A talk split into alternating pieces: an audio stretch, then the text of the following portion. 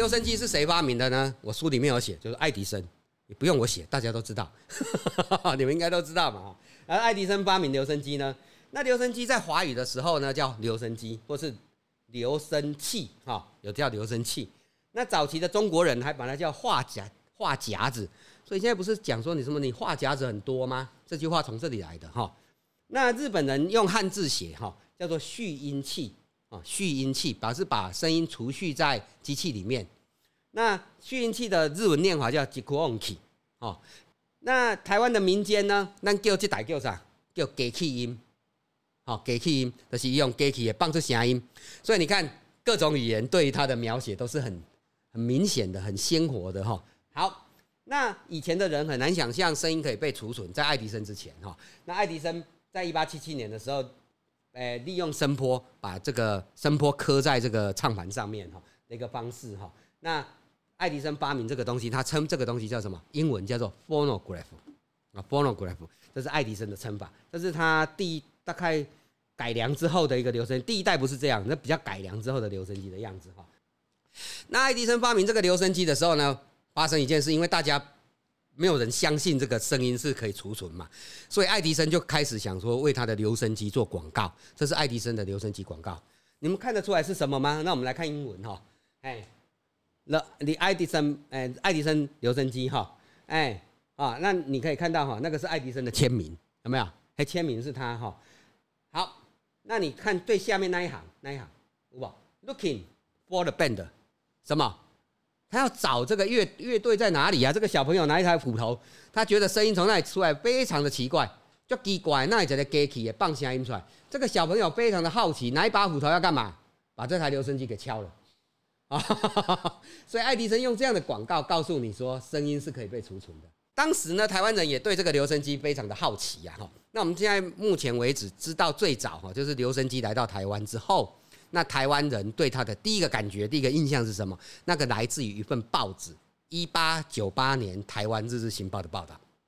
一八九八年距离今天很久了哈，但是你刚刚看到爱迪生是一八七七年发明留声机，所以到一八九八年，按那贵归你啊，你在一年啊哦，这个东西呢，对台湾人来讲还是很新奇的。为什么？因为以前传播速度很慢，不像今天传播速度那么快。今天 iPhone 十四手机一出来，你第二天台湾就买得到了。哦，这这种速度太快了，以前无遐紧，一台留声机出来改良对美国做来，运来咱台湾那偌久的时间，真久。所以经过了二十年，我们还是不太熟悉这个留声机。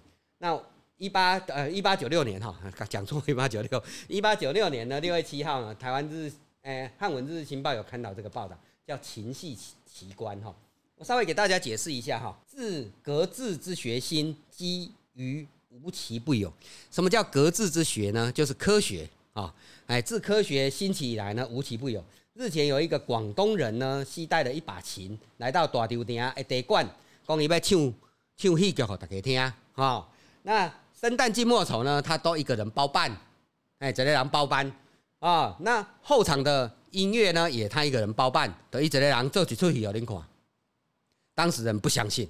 说几出题哈，一出戏哈，大概前场的是讲生旦净末丑相不五为，那后场呢乐师也要五个以上，所以加起来要十个人。他的意思是说，我一个人动员十个人，我一个人可以做十个人的工作，唱给你们听。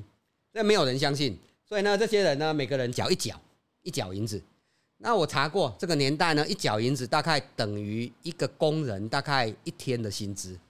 如果现在来看，大概一千多块、两千块啊，哎，讲一讲，哎，然后可以入内观赏。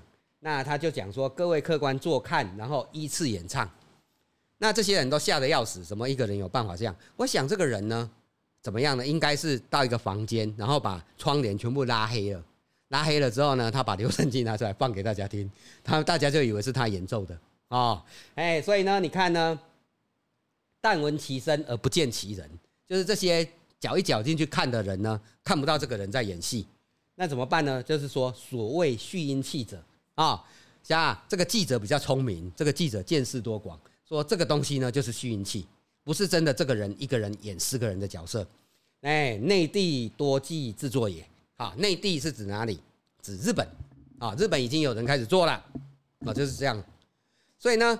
台湾第一场音乐会呢是诈欺，是诈骗，嘿，但是很多新兴的科技不就这样吗？就诈骗嘛，像现在比特币基本上也是一个大大诈骗集团哦。啊，我不要不要讲了，有的人玩比特币我就不能讲了。好，好，那那留声进来的时候呢，第一个功用呢是什么样？诈骗，我们刚才讲了。第二个功用是什么呢？吓人。为什么吓人呢？因为新兴科技嘛，那新兴科技都很吓人的。哎，一九九零年我第一次看到什么手提电话，你现在的大哥大。当时的手提电话真的是提的，用在拍呀拍嘞，啊，好像背个铂金包，比铂金包大多了啊，哎，大多了。那个电话很重哦，背着，哎，后来才有那个黑金刚，一支叫大机不？他敢拱黑不？那个是后面那个背着叫手提电话，那台几万，你知道吗？十万，哦，那种一一个人薪水差万瓜，哦，哎，那台十万，啊，那一台那个那个什么，第一次看到很很惊讶，他可以这样拿起来打电话。哇，大家非常的惊讶，都都去那里跟他拍照，摸一摸，哎，所以第二那个留声机也是一样，怎么样吓唬人啊？所以这是一九零六年，也是台湾日日新报哈，有刊刊登一一则新闻，叫做台东班哈观光感想。那内容提到这一群来自台东的原住民哈，我在猜想可能是阿美族或是卑南族哈，登上船舶，因为当时台湾总督已经统治台湾十年了哈，台湾大部分的这个平地哈，这是我们这个平地但卑地哈，哎也不能讲的托会，我们讲的义军哈，大概也都被消灭了，那社会自然比较稳定了，那建设也开始起来了，所以日本人呢开始针对这个山地原住民，就是原住民哈，开始去怎么样安抚他们。希望他们可以顺服日本政府。那在这个过程之中，日本政府用了一招，就是请他们来参观日本人的建设，哈，那回去可以宣传这个日本人哈的一个的一个厉害的地方。好，那这些人就被请到台北来参观。那这是当时的照片哈，哎，那是当时他们来参观的时候，在总督府那里拍的照片哈。那这些原住民呢，来来参观的时候呢，你可以看到哈，他们在那个基隆港呢登上大阪。商船会社的一艘台中湾的轮船哈，那报道这样写：直欲上路，就这些人呢要上路了哈，乃移乘台中湾哈，哎，就到这个台中湾这个轮船上面去哈，实在台中湾听蓄音器哦，他们在台中湾让他听这个留声机，哎，这些人一时非常的惊讶。哎，这些原住民说，这不是人，也不是动物，就是一个没有心的器具。为什么可以发出这么巧妙的声音，或语或歌，也像我们原住民的话？那到底非人所为，这不是人所为的哈？这是什么鬼物？鬼做出来的啊？所以这吓人用的。所以在那个年代啊，不只是对原住民，哎，在一些什么学校的一些同乐会啦，或是一些运动会哈。哎，一般来讲，日本人都会拿几个新新鲜的玩意儿给大家欣赏。第一个当然是留声机啊，第二个是什么呢？我们他们叫二轮，二轮是什么呢？脚踏车。哎，脚踏车当时也是非常的新奇哈。哎，安尼安尼行行行，过会骑的哈，安尼还不会倒啊，大家很新奇，还拍手啊，骑脚踏车好厉害。那第三个是什么呢？活动写真电影。那当时留声机的录，哎，唱片的录音呢，跟今天也不一样，不是用这样电器录音，哎，电器的哈，它是直接这样唱进去的，有没有？后面是录音师，前面有个大喇叭，那个人在唱歌啊，那后面在弹琴，就这样录进去，把声音录进，所以一次只能录一片或几片，所以他有没有办法控制声量的大小？没有办法，怎么办呢？就大家移来移去，移来移去，所以录起来的声音当然是不好啊，所以第一代哈。尤其是那个他们那些唱那个声音啊，哈，哎，爱迪生他们出那些唱片，声音实在是不好。那为什么要买呢？因为新奇呀，哎，就像手机刚出来，你知道那个那个智慧型手机 iPhone 刚出来几台贵万吧？我也记过了，过万瓜，嘿，五万多，哎呀，大家不买吗？买的高兴的要死吗？啊，这就是我们人类对于一个新的一个产品的一个好奇哈，这也是很正常。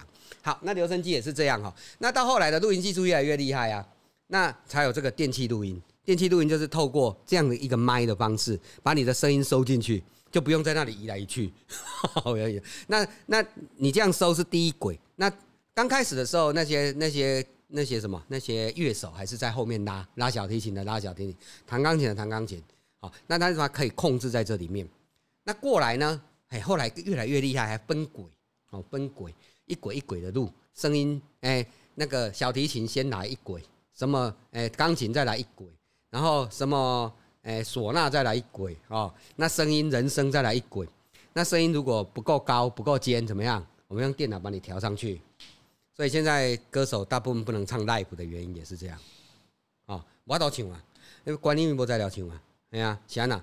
因为伊迄毋是唱的啊，迄电脑甲以为啊，电脑把它拉上去的啊，声音拉上去的啊，所以你听那个歌手唱 live 哈，有时候会听到他破音，就是这样，因为他没有那个能力唱那个高音。那以前的歌手有没有办法？有，因为他们每天都要练习。那现在的歌手不重视练习，他重视什么？形象打卡。其他的，好，反正声音的部分，等闹也处理。那因为刚才就是这样的路哈，所以呢，像这个哈，那个这个谁啊？这个美国当时一一八九零年有一个歌手哈，江神哈，他就一一再的录，一再的录，那一次呢只能录五片至十片哈，所以他每每次唱呢就唱这个这一首歌叫那个蓝群兽哈，哎大笑之歌，他每次每次都要笑几秒呢？秒要叫笑十六秒，十六秒。那没，所以后来录到后来，那个笑声有点不太自然哦。就是为什么他一定一一直录嘛？因为他没有大量布置的技术。那我们所谓的工业，什么叫工业？工业革命你听过吗？哎，工业革命就是什么？大量制造、定型化、大量制造。那英国工业革命之后，创造我们今天人类的一个生活文明。那工业造就整个的文明。那在唱片里面也是一样。如果我们还是像刚才这样录，你喜欢做规则刻板它呗？你没办法嘛，你一定要大量生产，所以有一个人叫柏林纳，你再看下一页哈，哎，柏哎呀，这没有写，没有没有放到柏林纳。柏林纳呢，他就发明了一个技术，什么东西呢？你知道什么东西来做大量制造最好？做膜啊，哎，我物件甲做做膜啊嘛，用灯的哦，哎用咱台湾来讲讲灯 press，没听过吧？就是那个冲冲膜哈。哎，那这个这个模式呢，可以让东西大量的生产，而且它很固定。哎，阿别卡别招尖，那个如果你做得好的话，那个良率很足。哎，今天都讲良率哈，跟台积电一样，良率很好哈。嘿，那所以只要把这个良率做出来，我们就可以大量生产。那这个大量生产的方式就是柏林纳发明的，他把那个上下膜哈，那个钢膜哈灌在一起哈，刚开始是。听说是心膜镀心膜啦，我不太清楚哈。然后把那个什么，把原料灌进去，加压之后，等出来哈，就变成唱片，这样才能大量制造哦。所以有到柏林纳之后呢，大概到一九九零年，一九零零年之后呢，刚才你看那个江神，他还要一片一片的录，这是一八九零年。那十年之后呢，柏林纳他把这个技术发展出来，我们就可以大量的制作唱片，那才会形成我们的所谓的唱片市场。那这个留声机呢，也开始大量的生产哈，因为你唱片可以大量的做，留声机当然可以大量的做，可以大量的卖。那刚开始留声机也是一个很神奇的哈，一九零零年台湾日日新报哈有一个报道叫“读书兴起”的报道哈，哎，昨日哈五十三点哈，他跑这个记者到蒙甲的周书标，清水周书标现在还在哈，哎，去市场去散步，看到有一群人簇拥着一物，哎，他他也进去看，看到一个内地人哈，就日本人哈，放一台机器在玻璃罩中。哎，机上插出皮管数十支，每每支呢又分两口，辨人方便人哈插耳静听。那每一出戏呢收取五厘哈。哎，那什么叫这个是什么样的情况？就像这样，这第一代的耳机，哈，哎插在这里啊？为什么要插？因为他收钱呐，他不能像这样放出来给你听啊，他就用那个管子啊让你听，有缴钱的才可以拿去听哈。所以刚开始呢，因为大家买不起这个留声机，所以有人就开始做这个生意啊，哎，就可以到处放留声机给大家听，来收取一定的费用。好，我们来看下一页。那后来呢，可以可以那个大量的生产留声机啊，留声机的价格也下降。在一九零零年，一台留声机，我那个书里面有写哈，一台留声机大概要一个老师哈，当时的一个老师啊哈，大概要一年的薪水。才买得到一台留声机，啊，那后来的留声机越来越便宜，到后来的时候，你像我这一台，大概一个老师一个半月的薪水就买得到了，一年到一个半月差很多嘛，哈，所以在二十年里面进步很多，我们就把东西价格给压下来，跟你现在看到的手机一模一样，这个东西叫什么科技产品？所以科技产品它的它的命运是什么？一点都熊嘛，哦，你看那个。哎，只有苹果，苹果不会降价降降降价，其他都会降价，其他那个价格一直降嘛。哎，苹果也会降啊，苹果如果新一代出来，第那个那个旧的也是降价嘛哈，所以都一样的的一个情况。做行李的喜安呢，我们知道有工业生产之后，等于讲我东西可以大量制造之后，它只要投入大量的成本，就可以怎么样，把市场几乎垄断。那哥伦比亚之后呢，还有一条，还有一家公司叫 Victor，V I C T O R 哈，这两家公司是跨国性的公司，因为他们资本很多。那这两家公司，它本来都是欧美的公司哈。那哥伦比亚跟 Victor 呢，他们这两家公司呢，都到日本去投资，到日本设立子公司。你知道，我们台湾当时是日本的殖民地，所以台湾呢，也因为日本的原因，我们就有哥伦比亚跟 Victor 的这个唱片，还有它的留声机可以买啊。这一台就是哥伦比亚的留声机哈。那所以这样的一个情况下，一个跨国公司呢，就可以来做一怎么讲一个唱片工业。那这个唱片工业才可以在台湾开始成长。那我们来听一首歌哈，这首歌就是一九三四年一月发行的《望春风》哈。哎，可以考大，呃，那个那个听过的不可以讲话哦，嘿，要考大家的听力哈。《望春风》歌炸个起码差别的对啊，歌词有不一样的地方哈。哎哎，今天今天哈，那个大家来猜猜看看，哎，听你的听力哈，看有没有听到说《望春风》它的差别在哪里？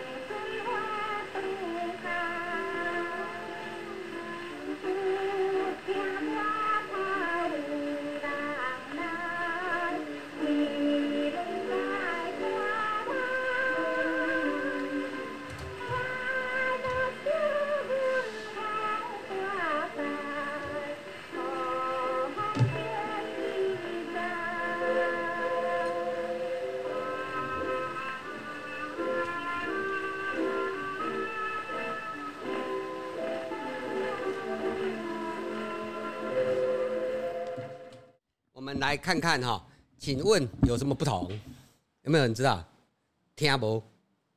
真正听不？那我们来看歌词哈。哎，他的现在的歌，呃，我们咱对曲不好听爱了哈，不是即卖了哈。独夜无伴酒店的清风对面吹，十七八未出价，减一个会，有无？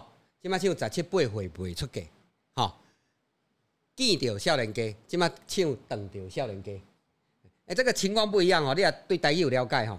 庄永明老师对这个就非常的斟酌，为什么呢？他最斟酌的说是纯纯唱错了。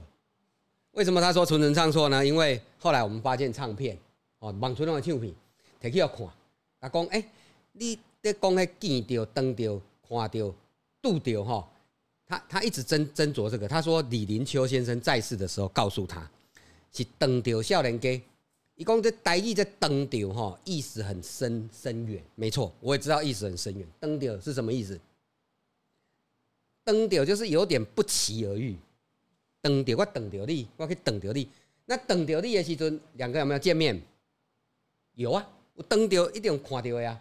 哦，啊，看到不一定两两个有见面啊。看到是我看到你嘛，我看到你嘛。那我看见你，你不一定看见我啊。我们不一定相遇啊。我搞不好远远的看到你啊。所以看到的意思它比较远，登到就比较近一点，对不对？那两个登到嘛，哈。啊，见到嘞，见到还是跟看到差不多，哈，哎，比较远，啊。那庄耀明先生认为是登到。为什么李？因为他说李林秋在世的时候，作词者李林秋在世的时候，甲讲都是登掉。结果呢，我们找到唱片啊，哦，就给他听。他听完之后说纯纯唱错，哦，那后来呢，又找到歌单，又拿给他看，他说歌单印错。那我实在无话可说。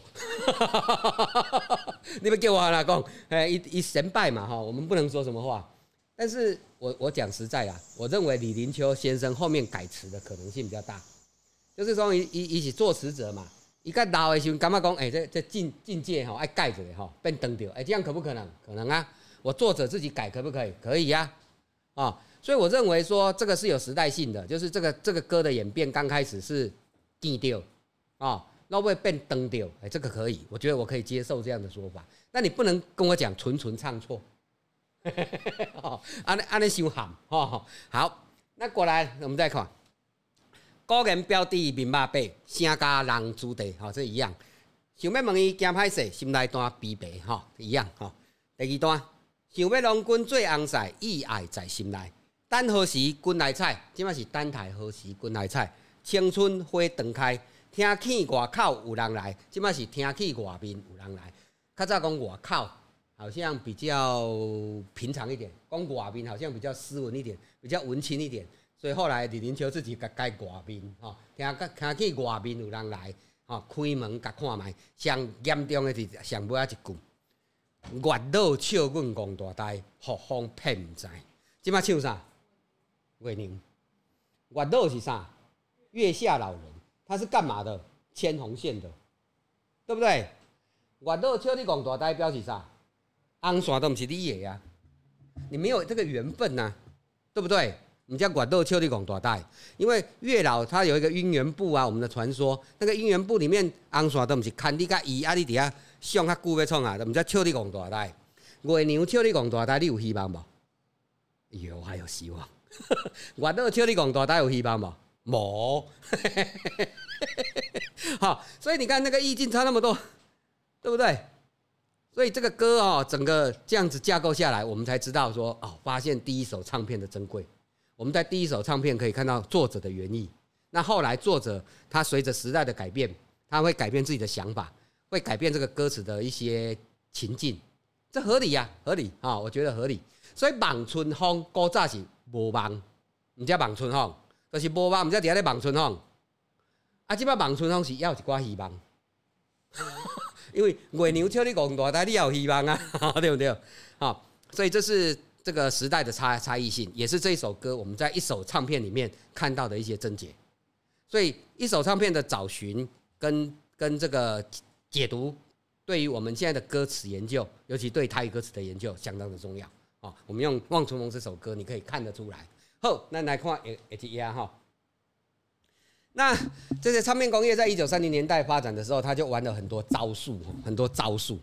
那他有有两家公司哈，你刚才看到那个唱片，我刚才可以看的重胶唱片，那重胶唱片顶顶有不金当很重，摔到地下呢就破了。所以庄永明先生才会说，他说找不到，为什么呢？都摔破了，保存不易。那为什么保存不易呢？因为这个材材质的问题。那这个虫胶呢是什么？是胶虫啊，一种虫，它是天然材质哦，不是塑胶。以及一种天然材质，是一种胶虫涂出来的东西做的。那这种东西呢，做出来东西咔切，所以它一碰就破。那怎么让它不破呢？简单啊，涂少一点。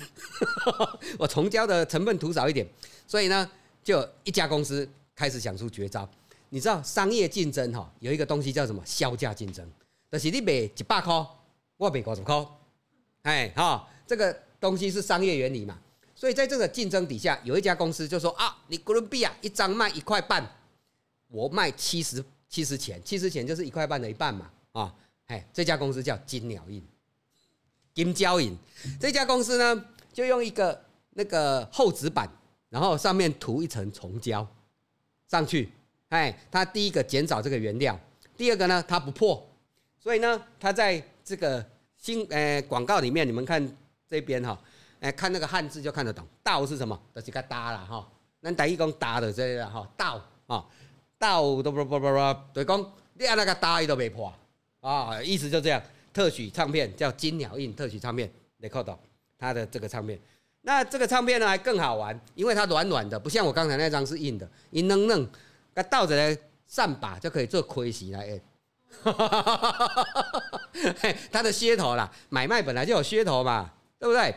那唱片工业也是一种买卖啊，它当然有噱头啊，啊，所以你不要把什么台语流行歌什么想的太严肃了，不啦，哎，都跟我们生活日常都在一起了哈，跟你现在看到的商业行为都一样啊，也会有打折，也会有销价竞争，也会有玩这种花招，所以当时的唱片工业就玩这种花招。好，那我们来看下一页，这今啊，是不是？那当时呢，到底是谁在卖唱片呢？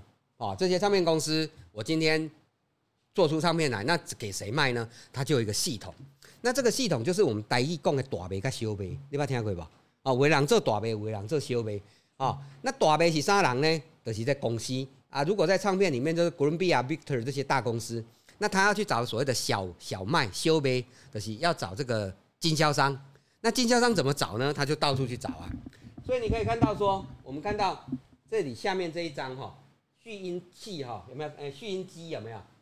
这个呢，是我们台中市一九三三七年、三八年的那台中工商名录，我收藏的啦，一本书叫《台中工商名录》，里面截取出来，台中市当时有这样这几间，一二三四五六七八八间在卖唱片跟卖留声机，这是八间公司啊，八八间小卖啊，小卖店卖唱片跟留声机。那这些唱片跟留声机呢？这些唱片跟留声机是谁卖的呢？你可以看到第一家哈有没有千代实际行？有看不？不清楚不要跟网店没？千代实际行，千代实际行在做啥？钟表。所以谁在卖留声机？钟表行。哦，钟表眼镜行，他在卖留声机。那第二家呢？大中公司。大中公司这个老板我认识哈，也过世了哈。他是哎，大众公司老板呢，姓赵哈，他的儿子非常有名，是东海哎，不是是台大哲学系事件的受难者。赵天仪老师也刚过世，他是这个赵水木先生的儿子。他们家以前赵天仪先，哎，赵天仪教授他们家以前就是开这家大众公司，哈，这间抖音刀，伊哪在卖唱片，哈，啊，这家是比较专业了，哈，他专门卖唱片，就没比较别没卖别的。那这个大众公司本来是卖什么呢？他也不卖唱片，因本来是在卖汉药的，汉药的是汉药房啊，也是中药房，后来改成卖唱片。好，第三家比较特殊。金枝金物店，你有看到头顶这张唱片不？金枝金物店的，他卖出来的。什么叫金物店？五金行啊，五金行也卖唱片。好，所以不是唱片行卖唱片啊，是很多根就没有专业的唱片行。哦，那在更乡下是什么？连干妈店嘛在卖唱片。哎，干妈店在卖唱片啊。所以你可以看到说，台中市大概有这八家。那其实还有没有没有被列为里面的，没有列在里面？为什么呢？因为我们找到一家最有名的中央书局，中央书局也卖唱片，但中央书局卖的唱片比较特殊。中央书局卖的是什么？胜利唱片，胜利唱片也有来台湾经销，有台语流行歌是胜利唱片出的，像《心声声》《香港酿》这些台语歌，《青春酿》这些台语歌都是胜利唱片出。但是这个我们中央书局不卖台语唱片，他卖什么？中文的。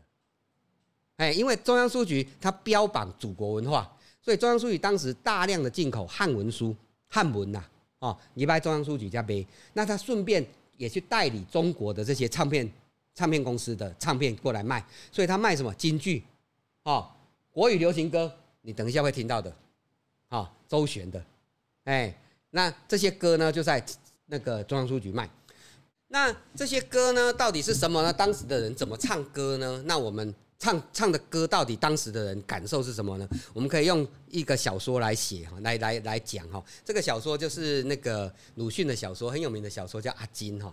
那阿金是一个女仆啊。那鲁迅这个是一个短篇小说，也是类似有半自传体的意思。他是说他住了一个地方，那那个地方对面有一个女仆叫阿金哈。那嗓门很大哈，那常常做一些奇奇怪怪的事哈。那最喜欢的就唱歌，那唱什么歌呢？唱一首歌，哎，你在看呢哈。那时候又聚集了一群男男女女，连阿金的爱人也在内，保不定又什么时候发生巷战，但我却雕光了听到男嗓音的上低音的歌声，觉得很自然，比搅死猫儿似的毛毛雨好的天差地远。所以阿金他们在唱歌，鲁迅觉得他们唱的比流行歌好听，毛毛雨。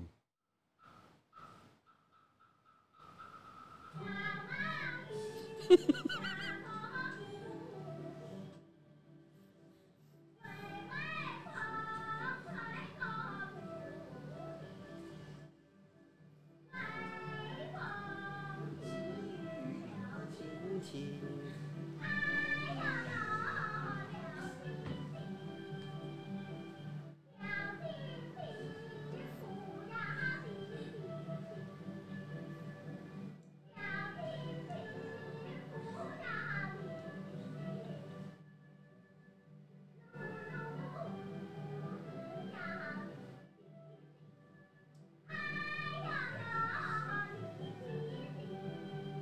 好，听到听到，不要搅了。好，那这是鲁迅批评的哈，搅死猫似的毛毛雨。哎呀这首歌被列为中国第一首流行歌，哎，但是后来都被批判，甚至在中中中共占领中国之后，被批判为黄色歌曲。啊，黄色歌曲，金能啊，什么不要你的心。只要你不不要你的银，只要你的心。好，黄色歌曲。那这个作曲家也后来在文革期间遭受悲惨的命运哈。哎，那因为他不是我们介绍的范围，只给大家知道说有这种东西。那奈何在他的小说里面有写到说他听到另一首流行歌的事哈。那我这先今今今天时间不够哈，没有没有把那首流行歌带来给大家听哈。大大概就是说那时候的人听流行歌是一个很正常的事。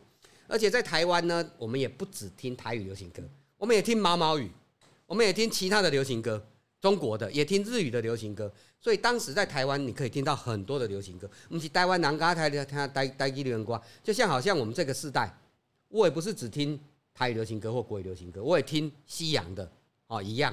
所以那个世代，一九三零年代，台湾人也听很多不同的流行歌，甚至很多不同的唱片，甚至古典音乐的唱片。我们在收唱片的时候啊，最麻烦就是收到医生家里，嘿，医生哈追准太污嘞，哈，一百对唱唱片一百片出来，大部分都是西洋的古典乐，啊，西洋古典乐在我们现在收藏里面是最不值钱的，然后几张日语流行歌，台语的没有半张，最考的是收到那个土地主，哎，阿霞，阿霞听有哈，阿霞因到诶。要是我拢台语连歌，甲甲歌是真好，啊 好，所以你可以看到说，当时的情况大概这样，就是知识分子还是比较习惯听日语跟西洋音乐。那台语流行歌谁听呢？青少年轻人嘛，跟今天一样嘛。流行歌谁听？年轻人嘛。我一些跟我同年纪的朋友，大概五十五十几岁的朋友，常常告诉我说：“哎呦，即摆因囡仔听遐歌拢听袂落啦吼，即歹听，迄迄敢咧唱歌。”哎，根本都在念经嘛，啊，诵经嘛，哈！我只能告诉他一句：我们年轻的时候，我们听那些歌，我们的父母也是说这样同样的话，对不对？为什么呢？因为流行歌是给年轻人听的，又不是给我们这些五十几岁人听的，对不对？所以唱你五十几岁，吼，你听要唱啥？你都去听嘿啊，这啥罗大佑的好啊！你我们的年纪就是罗大佑就好了啦。但是，所以你看这些老歌星为什么出来开演奏演唱会？哎，他这他的这些粉丝全部都是我这个年纪四五十岁的人，这个年纪呢，经济能力都够，一张票一万他也买得下去，对不对？啊，所以这些人出来怎么样？哎，蔡琴，蔡琴只要一开那个秒杀，为什么？我们这些年纪的人资资本够啊，哎，经济能力够啊，弄一张票只能买哪个呗？那剩啥？所以每个世代都有它不同的流行歌，不同的流行文化，每个世代他的对自己的流行文化对自己负责。而且是他自己的品味。这个在社会研研究里面，社会学研究里面就是什么？叫做感情结构。每个世代都有他的感情结构。那尤其是当时啊，很多的东西都是靠这些朋友慢慢一点一滴的收集来的哈，也不是我个人。那所以在书里面有感谢很多人哈，这这这对我这个研究提供一些帮忙哦。那这本书尽量写的平实一点，就是不想写的那么多理论呐哈，理论写写一写大家看不懂也没什么用哈，干脆写故事好了。所以每一段前面都有一个故事。啊，一个故事来讲说这一段在讲什么哈？那每一段都有一个故事。我记得有一个故事很好玩哦，在这里跟大家分享一下哈。你刚才看到留声机那个针嘛哈，那个针哈，后来留声机普及了，大家很很多人都有留声机了。那我们知道留声机的针听完之后怎么办？丢掉啊，哦丢掉。你要板大把的可以掉的后哈。然后那些人都把它丢到哪里去？你知道吗？丢到丢到化粪池那个塞坑，就。大便以前那个不是像像现在那个冲水的哦，以前就一个洞，然后大便就搭在里面，然后它丢在里面。那以前在台北市哈，台北市不是像今天这么发达哈，当时的台北市，尤其像士林北投那一带哈，几乎都是田，都弄产呐哈，弄产。那台北市政府呢，就有人专门去收水肥，就是去人家家里收水肥。那水肥收完之后呢，就卖给这些农民啊当化肥。结果这些针呢就被农民呢撒到田里去，那农民割站起存，起码都是农都是机械式作业。以前呐，农民要做一个最辛苦的工作，就是收草，没听过不？就是那些杂草，你要给有细，不要让它长得比稻子大，那稻子就完嘛。那所以他要趴在地上，有一蛇草把那个草给压死。好啊，他一趴在地上怎么办？就被针刺到。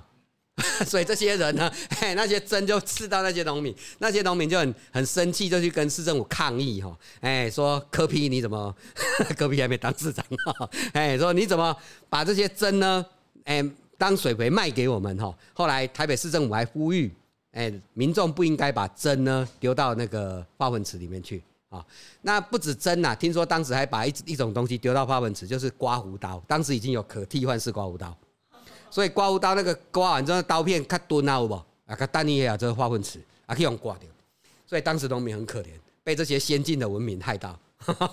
好，那今天大概就讲到这里哈。那大家如果有兴趣，可以去翻阅这本书。好，谢谢大家，谢谢大家。